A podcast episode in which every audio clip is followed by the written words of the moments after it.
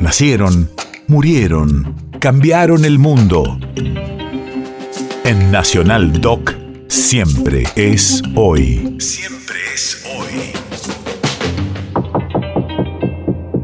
31 de marzo, 1914.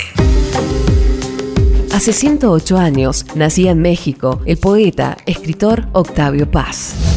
Radio de la memoria. El grueso de la vasta producción de Octavio Paz se encuadra en dos géneros, la lírica y el ensayo. Su poesía se adentró en los terrenos del erotismo, la experimentación formal y la reflexión sobre el destino del hombre. En 1990 gana el Premio Nobel de Literatura, el primero concedido a un autor mexicano.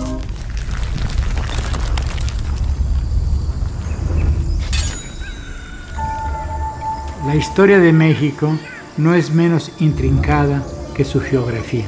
Dos civilizaciones han vivido y combatido no solo en su territorio, sino en el alma de cada mexicano. Una oriunda de estas tierras y otra venida de fuera, pero que ha enraizado tan profundamente que se confunde con nuestro ser mismo. Dos civilizaciones y en el interior de cada una de ellas distintas sociedades con frecuencia divididas por diferencias de cultura y de intereses. Desgarramientos internos, enfrentamientos externos, rupturas y revoluciones.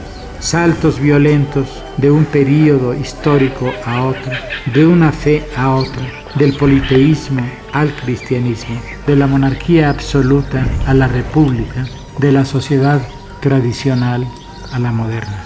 Letargos prolongados y bruscos levantamientos. Sin embargo, es perceptible a través de todos los trastornos una voluntad que tiende una y otra vez a la síntesis. Aparece la figura de la pirámide, convergencia de culturas y sociedades diferentes, superposición de siglos y de eras.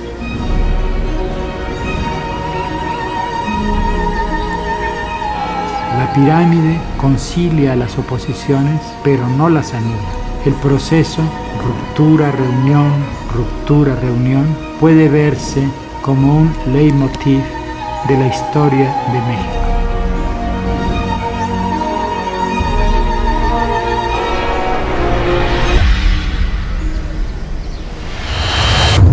Efemérides latinoamericanas.